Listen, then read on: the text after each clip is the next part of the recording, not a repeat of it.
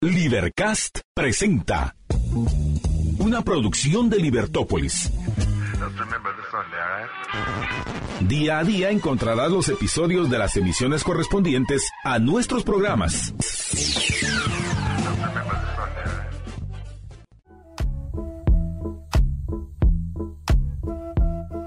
Hola amigos, ¿cómo están? Espero que muy bien. Bienvenidos al 102.1 de Libertópolis. Hoy nos vemos a las 6. Pues eh, estaremos hablando de un tema bastante interesante, así que gracias a todos nuestros amigos que están conectados hoy a través del 102.1. Mi nombre es Cristian Dávila, gracias a Alejandro allá en los controles. Eh, hoy hablaremos acerca de los trámites, porque eh, bueno, todo esto de papeles a muchas personas les da el dolor de cabeza, es que voy a hacer, personas que están en búsqueda de empleo, personas que tienen que eh, renovar contratos, eh, bueno, hay muchas situaciones de las cuales a veces desconocemos y lo mejor actualizarnos en base a ello, a todos los trámites, a todo el papeleo que tenemos que hacer y es importante que recibamos la asesoría. Así que hoy hablaremos de estos trámites y les cuento que para ello nos acompaña el licenciado Darío García, a quien le damos la cordial bienvenida. Darío, ¿cómo estás? ¿Qué tal? Mucho gusto, eh, Radio Escuchas. Eh, la verdad es que eh, para mí es un honor, ¿verdad? Estar aquí, Cristian, acompañándote te en el... mucho por aceptar la invitación. Sí, aquí en, en Libertópolis. Y la verdad es que es un tema muy interesante, ¿verdad? Porque a muchos se nos pasa de, por alto el tema, este tema, ¿verdad? Pero es bien importante conocer el proceso y conocer los tiempos también y todo lo que esto conlleva. Yo siempre he dicho aquí en Guatemala es una burocracia, ¿verdad? Todo es una todo es una cuestión bien engorrosa, eh, tiempos largos, eh, colas y todo, pero efectivamente eh, hay facilidades, ¿verdad? Las facilidades son que ahora la mayoría de trámites se puede hacer en internet, ¿verdad? En páginas web. Y esto, pues, la verdad es que nos da la facilidad para poder eh, hacerlo de la mejor manera y más práctico, ¿verdad? Esto es cierto, y, que fíjate que, eh, bueno, esto de la digitalización de muchas plataformas de, de ciertos trámites que se realizan, esto es casi nuevo, ¿no? incluso algunas... Eh, después de la pandemia, inclusive. Después de la pandemia, ¿verdad? Porque muchas instituciones aún se están actualizando con estos procesos de digitalización. Y para ello empezamos, eh, Darío, con, con, lo básico.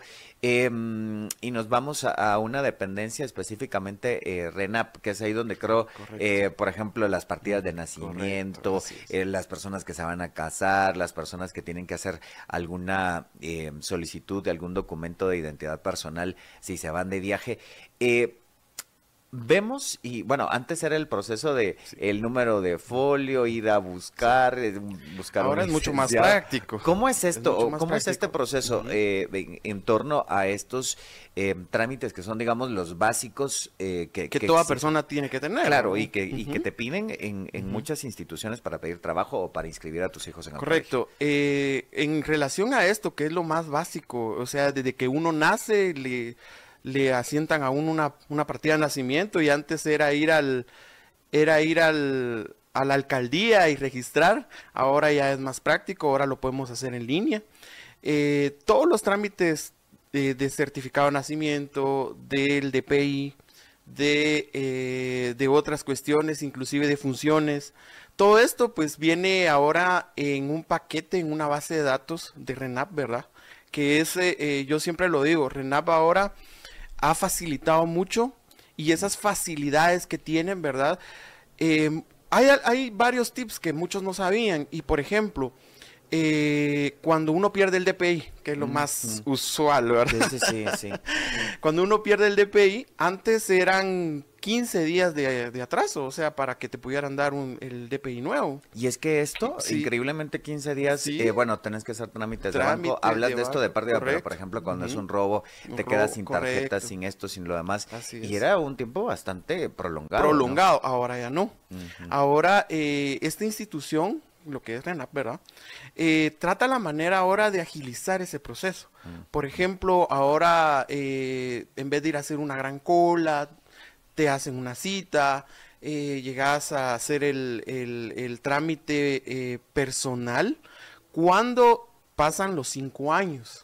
Eso significa que si pierdes tu DPI y ya pasaron cinco años, te citan, te toman una foto, eh, te piden todos los datos, ¿verdad? Personales, te actualizan la foto y ya, eh, por eso es que te citan, ¿verdad?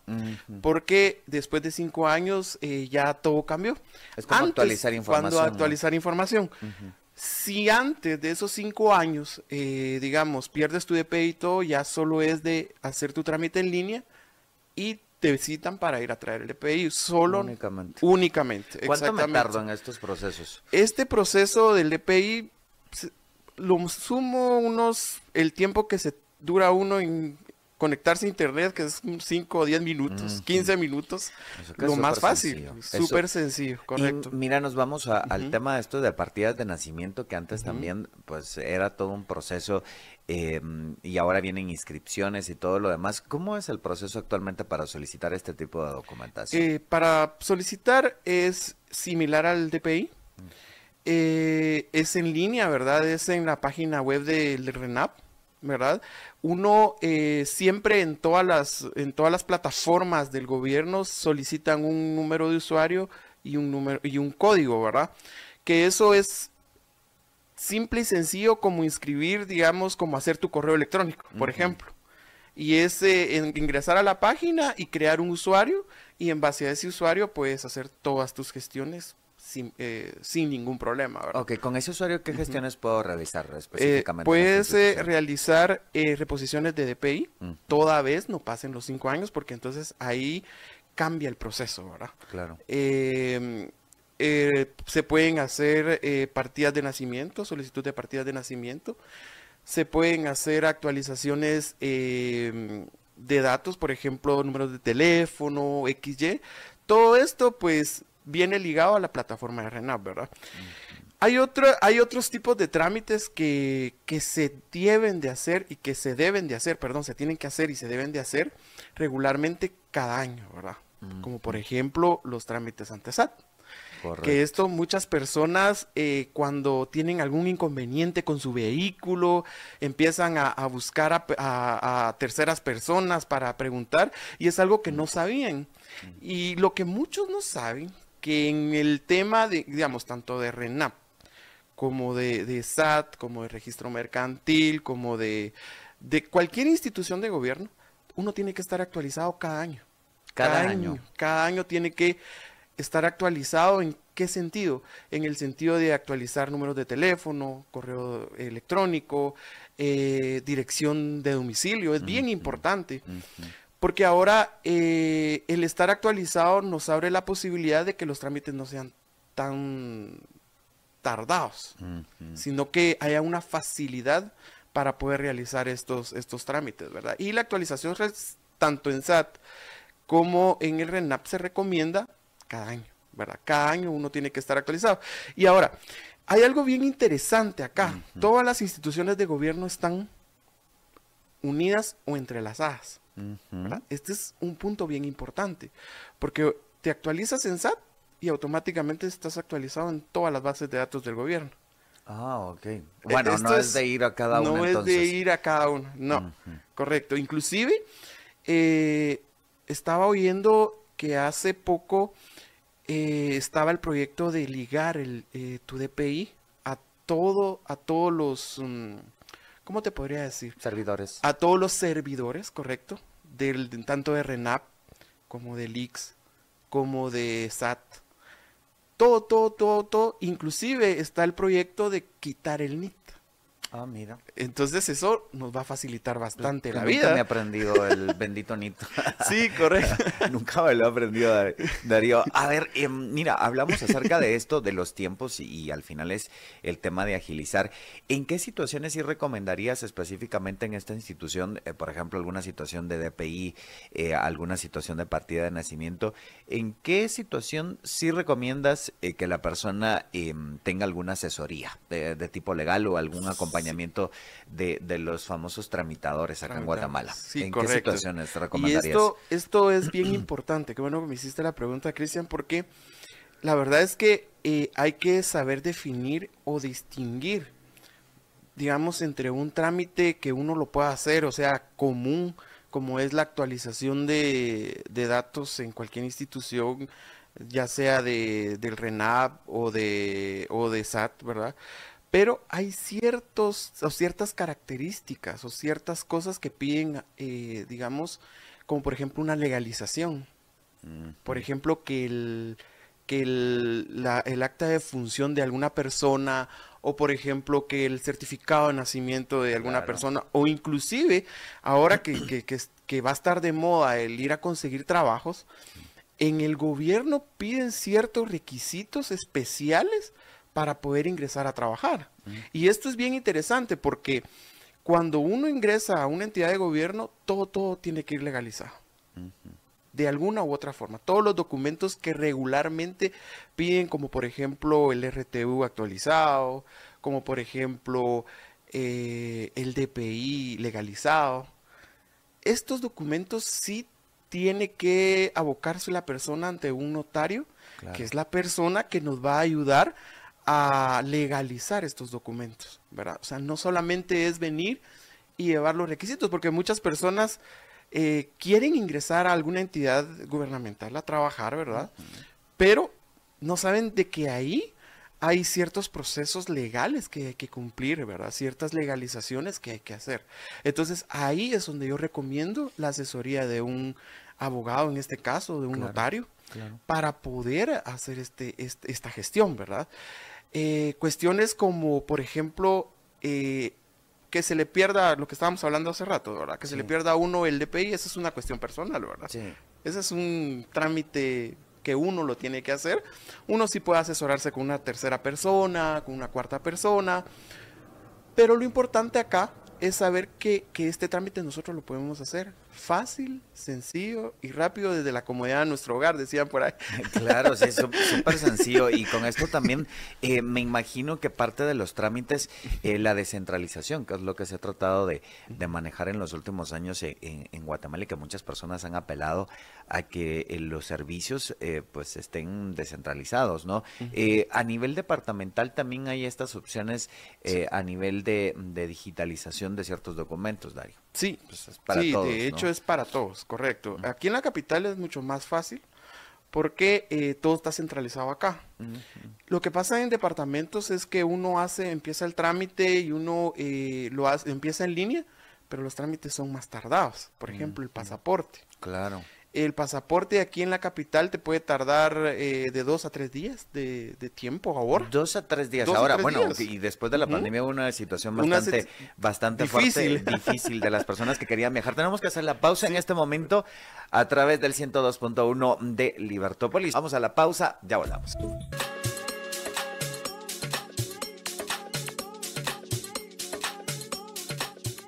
Estamos de vuelta a través del 102.1 de Libertópolis. Hoy le acompañamos acá, nos vemos a las 6, hablando acerca de los trámites. Bueno, acá nuestro experto, licenciado Darío García, nos lo explica.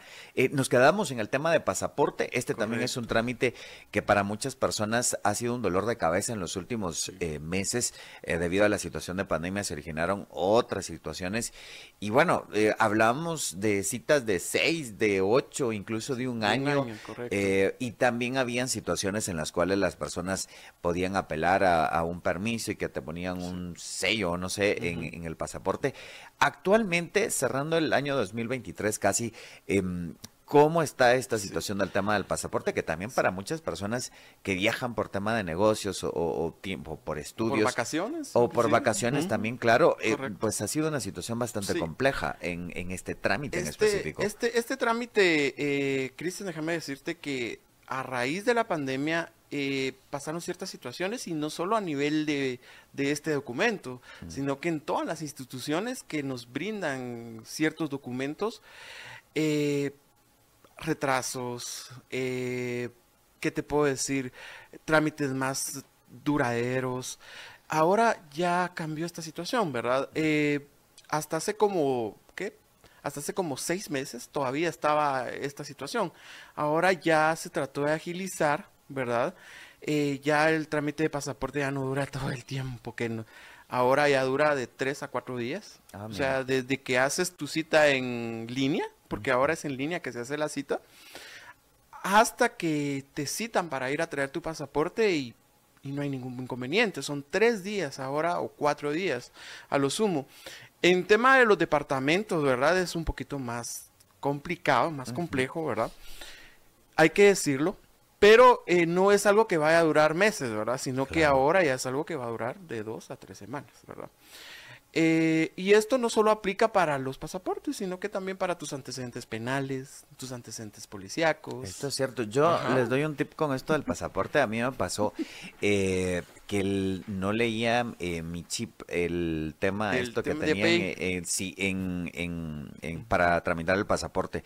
Así que yo les recomiendo si pueden renovar su, su DPI, para que no tengan un trámite más tardado porque pues exigen la actualización de datos, que el DPI esté en buen estado y todo para que pueda eh, leerse toda la información. Yo lo que recomiendo es que a inicio de año empecemos a hacer un Shelix, ¿verdad? Y revisar cómo está, revisar cómo está toda nuestra documentación. Por ejemplo, a veces se, se, rompe una parte del DPI, por ejemplo. Y lo remendamos. Y lo remendamos. Entonces eso es lo más práctico, lo más común. Claro. En vez de venir y hacer el trámite, que ahora es práctico en línea, ¿verdad? Claro. Y, y hacer la cita y si son menos de cinco años, entonces solo te citan y te dan uno nuevo, sin necesidad de ir a hacer la gran cola y, tomarte la foto. Se pasan los cinco años, ahí sí, ¿verdad?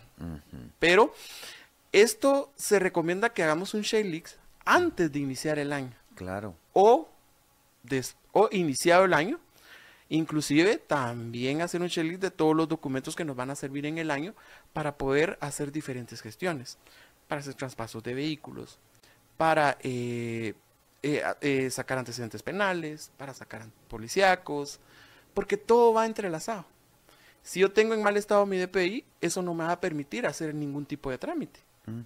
Entonces, lo recomendable es que tengamos actualizado también nuestro RTU, nuestro registro tributario en la SAT, para que no tengamos inconveniente. Y esto se recomienda hacer cada año, a inicio de año no esperar a que vengan los problemas y que se haga más grande y que yo no pueda hacer algo ya cuando me urge, ¿verdad? Porque hay situaciones que urgen. Claro.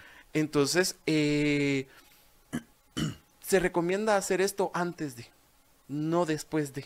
Claro, y, es que al final el DPI es como la, parte, digamos, primordial, donde parte muchas eh, de las de, los trámites que, hay que realizar.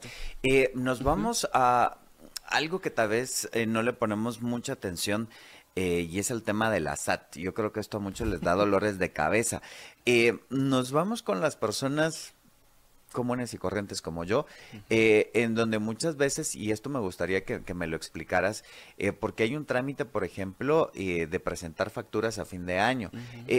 ¿Quién hace esto? Porque a veces existe mucha confusión, ¿no? Y muchas personas dicen, bueno, pues me toca o no me toca. En muchas ocasiones las instituciones en donde laboran, pues les exigen esta hoja a final de año. Pero la, famosa planilla de IVA. La planilla de IVA. Eh, en la actualidad, ¿cómo es este proceso? O sea, y, mm, quiénes deben presentar, porque muchas personas dicen, no, yo no facturo, y, queda como la confusión, ¿verdad? ¿Quién sí, quién no, por qué, quién debe presentar, quién no, o incluso saber cómo uno está inscrito en la SAT. Sí, correcto. Fíjate, Cristian, que este tema de la SAT es bien, es bien interesante, ¿verdad? Yo lo veo desde ese punto de vista porque eh, a inicio de año lo, lo, regular es que te pidan tu planilla de IVA, tú bien lo, o sea, bien lo dijiste, ¿verdad? Pero esto solo aplica, aplica para todos. O sea, sin distinción para todas las personas que compramos y que vamos a un supermercado y hacemos nuestras compras. Aplica para todos. Pero eh, hay ciertos límites legales y es ahí donde las personas se confunden. Por ejemplo, si yo gano más de 4.500 quetzales al año, eh, mensuales, perdón, o más de 5.000, ya, ya soy candidato para que, esas, para que esas compras me puedan servir para deducir el impuesto sobre la renta de lo que yo gano en el año. Entonces, de tal modo que ahí es donde nosotros tenemos que tener cuidado y ver nuestro recibo de pago y decir, ah, bueno, yo estoy ganando de salario y mis ingresos son más de 5 mil quetzales, por ejemplo. Entonces ya soy candidato seguro de que me van a solicitar ese documento de, planilla de IVA y que yo lo tengo que presentar y la ficha límite es el 14 de enero de, del año. Entonces, lo recomendable ahí es asesorarse con un contador, que es la persona que les va a decir, eh, ¿aplicas? ¿No aplicas? Si aplicas. Y muchas personas, creo yo, tienen algún contador en su familia. Claro, claro, claro, claro. Eso es importante, tener y asesorarse con un contador. Contador, correcto, así es. Y también, eh, parte de esto, también tener actualizados los datos en SAT. O sea, yo creo que de ahí parte todo. Si yo no tengo actualizados los datos, eh, hace poco me pasaba a mí que una persona estaba buscando trabajo en una institución de gobierno. Y me llegó a preguntar, llegó como a las nueve de la noche a mi casa, me y yo, eh, fíjese que no me, eh, mi RTU no está actualizado, tenía algún problema con, con, imprimir su RTU. Claro. Entonces, lo que pasa ahí es de que todo se va ligando. Entonces, por eso decía que es bien importante ese Shellix. Tener RTU actualizado como primer lugar, o sea, yo lo pondría tener el DPI en buenas condiciones, sería mi segunda recomendación. Si hoy soy negociante, si yo soy comerciante, si yo soy empresario inclusive, eh, también tener eh, a la mano eh, los libros contables bien actualizados, inclusive también si, si, yo genero, digamos, algún tipo o, doy trabajo a, personas, saber también de que, de que también hay puedo meterme en problemas, ¿verdad? Porque no solamente es de contratar personas. Por supuesto. Ajá, correcto. Entonces, hacer un Shellix de todo lo que yo necesito al inicio del año y me puedo asesorar con varios profesionales, me puedo asesorar con abogados, me puedo asesorar con eh, contadores, me puedo asesorar con administradores, que nos van a dar la guía y la luz de qué es lo que yo tengo que tener al día antes de que sucedan las cosas. Esto es muy cierto. Y mira, eh, ¿qué pasa si no presento esta planilla? Porque esto es un como trámite que muchas personas dicen, bueno, pues no llegué o no, no tengo facturas, pasó cualquier situación. Bueno, y ahora también que el tema que son digitales las, las facturas.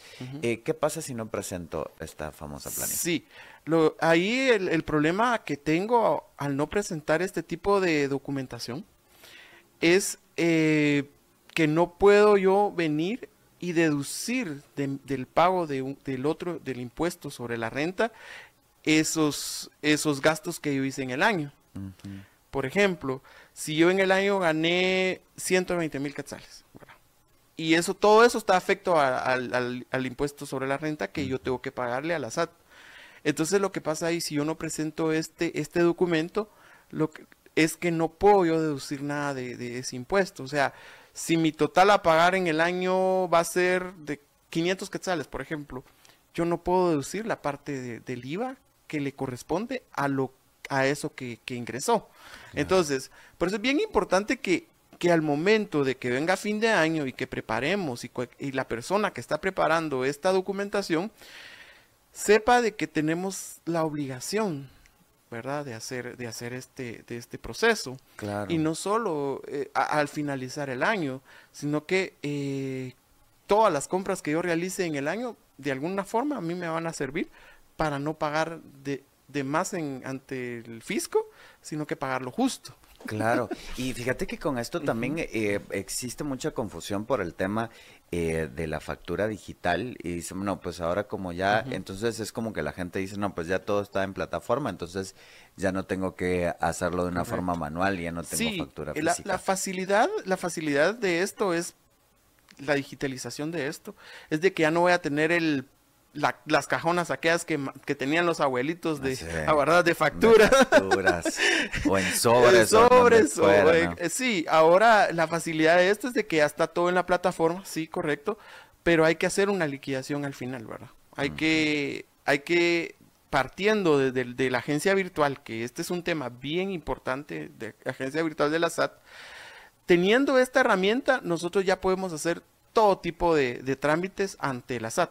¿Verdad? Obviamente hay algunos trámites que sí nos van a citar, pero esto de planilla del, IVA está en la SAT y ahí van a aparecer todas las compras que, que yo haya realizado en el año y solo es hacer tan fácil como hacer un clic en la computadora teniendo la agencia virtual y listo.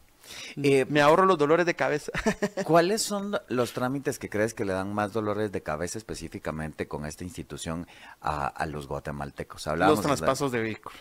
Traspasos, de vehículos. Correcto. ¿Sabes por qué? Porque cuando yo hago un traspaso, no tomo en consideración ciertas, ciertos requisitos que pide la superintendencia. Entonces, ¿qué pasa acá? Pasa que cuando yo necesito hacer el traspaso, o no tengo actualizado el RTU, o tengo los famosos omisos.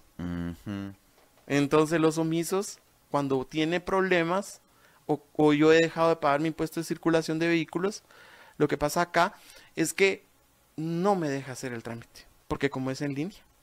¿verdad? Yo puedo contratar a un notario para que haga el trámite, pero él no va a poder hacer ese trámite.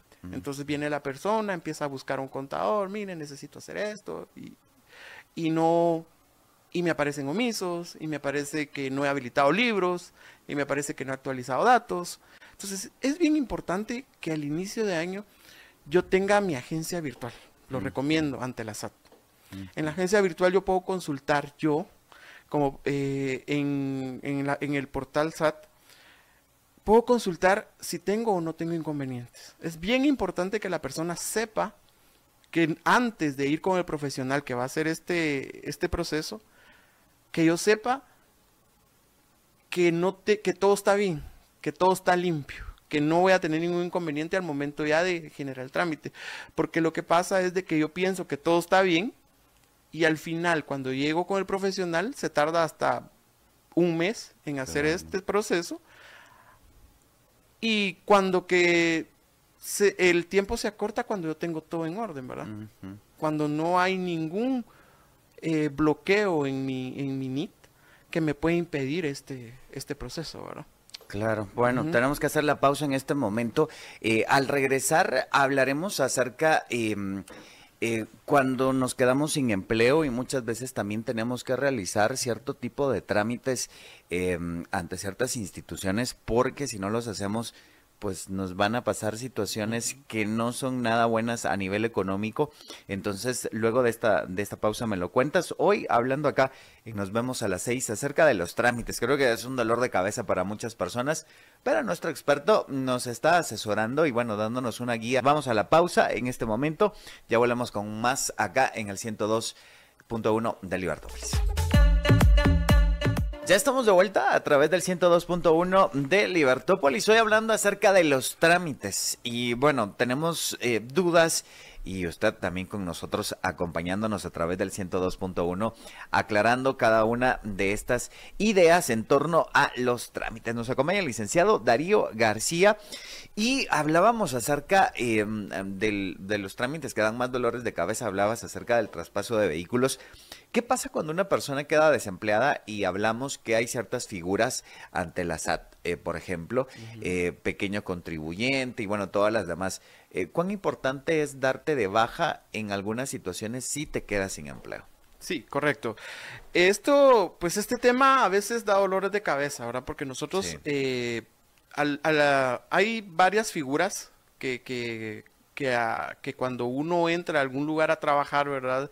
Y cuando uno lo emplean, por ejemplo, la famosa prestación de servicios, ¿verdad? Que es una, eh, una forma de... Eh, una forma de, de, de, contratación regular, ¿verdad? Que eh, últimamente se ha vuelto de moda, ¿verdad? Entonces, cuando alguien, digamos, presta servicios ante una entidad, eh, al momento que se queda sin esta, sin esta, sin este trabajo, sin este, pues, sin esta, lo que tiene que hacer es darse de baja, ¿verdad? Ese es el, y ese es el dolor de cabeza de muchas personas, porque vienen y no hacen nada ante la SAT, se despreocupan, se, ya no presentan o declaran a cero, ya, bueno, asumo, inclusive han habido casos, fíjate, eh, Cristian, que en donde la empresa hace todo el trámite para inscribir a la persona que va a prestar el servicio ante la SAT, genera sus facturas y todo bien, ¿verdad? Viene la persona, la despiden o renuncia del lugar. Entonces, viene y sigue su proceso de facturación o su proceso en la SAT, pero él ya no está facturando, o sea, ya no, entonces piensa que todo quedó ahí. Y que ya, no, que ya no va a pasar nada. Y como no factura, pues, no, presenta nada. no presenta nada. Pero cuando pasan los años, dos, tres años, se dan cuenta, o, por ejemplo, quiere hacer un traspaso de vehículo a la persona, tiene como 30 omisos o 40 omisos. Y es algo que pasa y es regular. Entonces, ¿qué pasa acá? Cuando a mí me despiden, yo lo que tengo que hacer es venir, ir a la SAT o en mi agencia virtual, hay una opción que se llama eh, cese, eh, cese de actividades. Esta famosa cese de actividades lo que permite es de que te piden toda la documentación, digamos, todas tus facturas eh, electrónicas o en papel. Y al momento de, de, subirlo y escanearlo todo, como ahora es en línea, lo que va a pasar ahí es de que se, en tres días se da de baja. ¿Por qué? Porque ya no, ya yo estoy avisando de que no voy a presentar ningún tipo de servicios. Claro. ¿Verdad? Ahora, y muchas personas lo que están optando y los que tienen este problema, les voy a dar un tip. a, ver, a ver. Los que han presentado este problema y ya pasaron cuatro años, pueden hacer un cese prescrito. Y ese famoso cese prescrito te borra si tuviste 60 omisos, te borra todos los omisos de por sí. O sea que sí podemos negociar, ¿no? negociar, correcto, ante el fisco, correcto. Claro. Así es. Mira, qué, buen tip el que nos das. Esto es algo muy importante. Em, y bueno, y tomarlo en cuenta, eh, esta agencia virtual sí o sí tenerla. Y estar como actualizado en cada una de, estas situaciones que se nos pueden presentar eh, específicamente en esta institución. Inclusive las actualizaciones se hacen en agencia virtual, los ceses se hacen en agencia virtual, los traspasos se autorizan en agencia virtual. O sea, es bien importante que la persona esté consciente que si no tienes tu agencia virtual, la saques. sí, y esto también es importante, eh, si tiene que hacer algún trámite específicamente con algún, que tenga alguna situación eh, específica de huellas, de, firma, de actualización de datos, esto sí se hace de forma física. Ahora, eh, como la tecnología está avanzando, ¿verdad? Ya, ya están las famosas firmas electrónicas. Sí.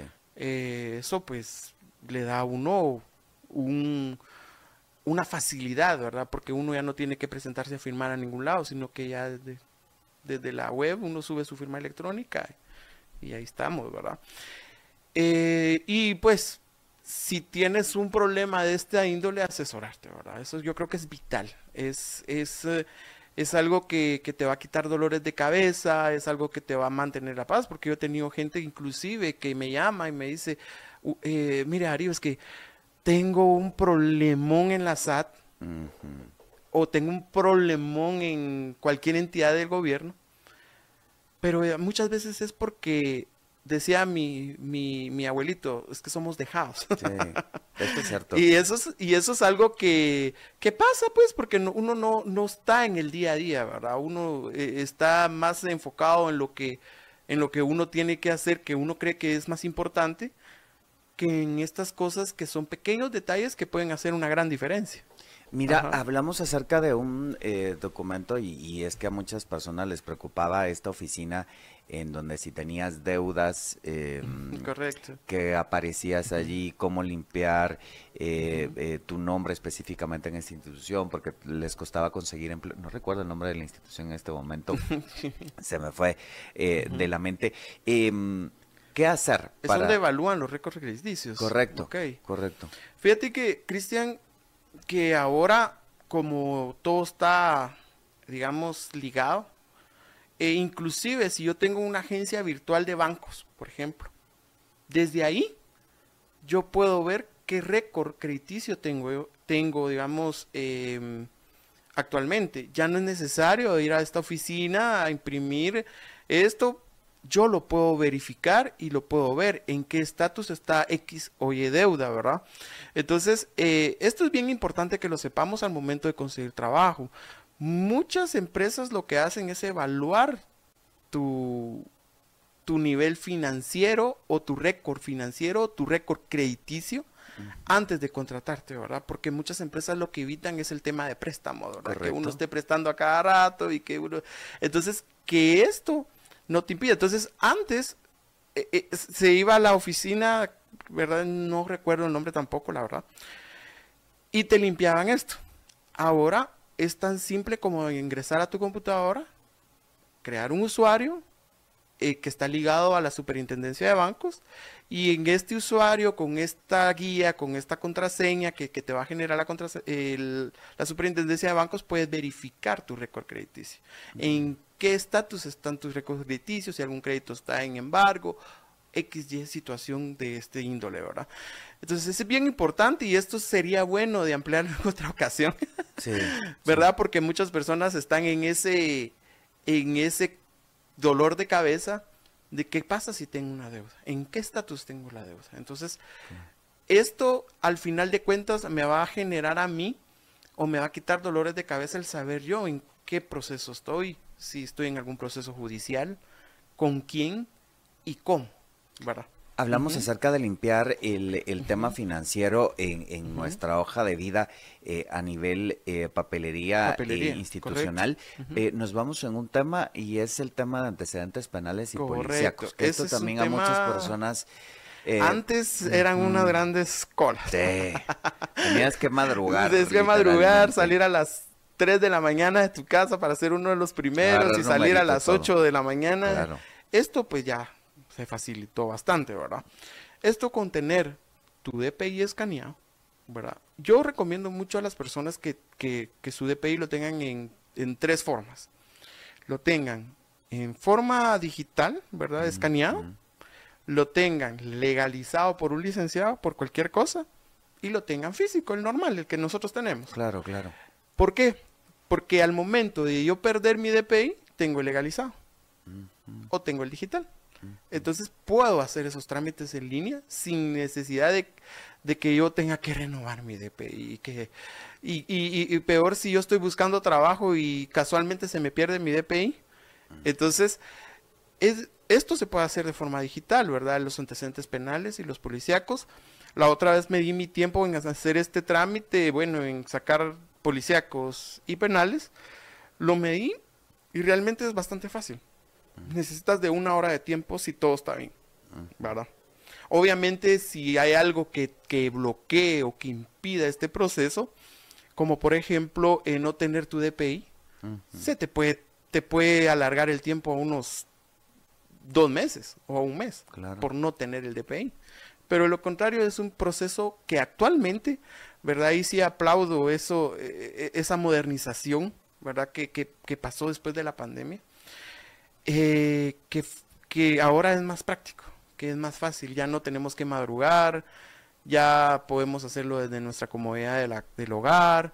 Eh, es bien importante que todas las personas, sin excepción, tengan estos dos documentos, los antecedentes penales y los antecedentes policíacos, porque no solo te sirven para, para buscar empleo, sino que te sirven para cualquier otro trámite que, quieras hacer, ¿verdad? Claro, y, que, y que te los exijan. ¿Cómo limpiar estos antecedentes eh, que muchas personas dicen, no, es que quiero limpiar eh, mis antecedentes penales y policíacos. Sí, correcto. Los antecedentes penales, por, decir algo, ahí eh, esto es en el organismo judicial, ¿verdad?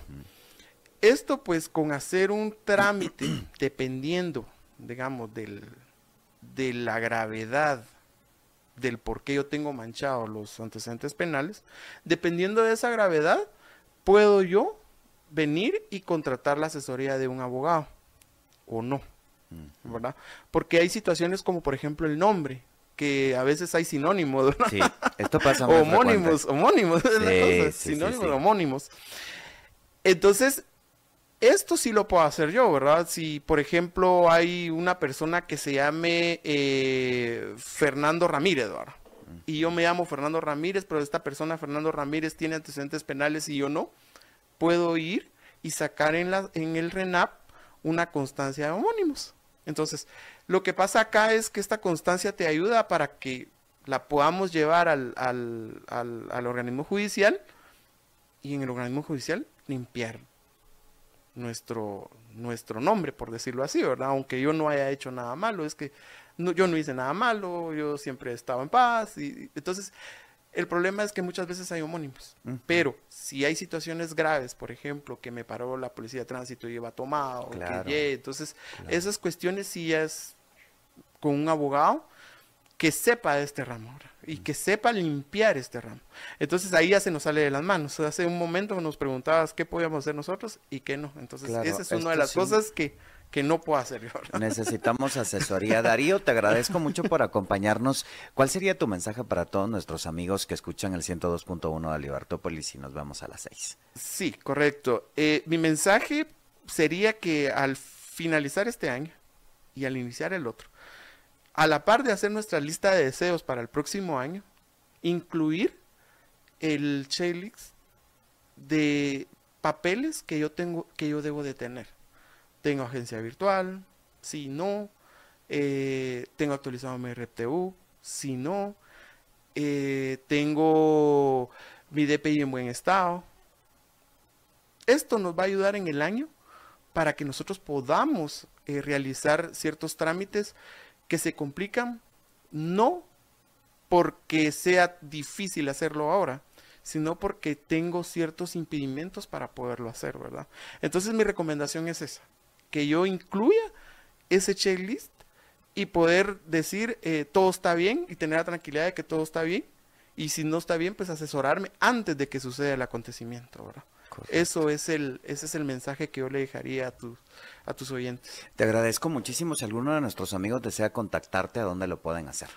Fíjate, Cristian, que lo pueden hacer por medio de WhatsApp, ¿verdad? O por medio de mis redes sociales, ¿verdad? Em, ahorita no tengo en mente mis redes sociales, eh, pero lo pueden hacer por medio de Instagram también, ¿verdad? Eh, mis redes sociales en Facebook aparezco como arroba Darío Marcelo García. ¿Verdad? Normal, mi nombre. y eh, por WhatsApp lo, también podrían hacerlo, ¿verdad? Al 3774-7850. por medio de mensajes de WhatsApp, yo con mucho gusto podría asesorar o podría dar alguna orientación, ¿verdad? Eh, y en lo que yo pueda apoyarles, pues les vamos a apoyar. Te agradezco muchísimo, Darío. Gracias a cada uno de ustedes por acompañarnos acá a través del 102.1 de Libertópolis. Eh, gracias, Alejandro, y en los controles. Mi nombre es Cristian Dávila. Cuídese mucho. Libercast presentó una producción de Libertópolis. Recuerda suscribirte y dejarnos cinco estrellas para que continuemos trabajando en producir más podcasts de tu interés. Libertópolis.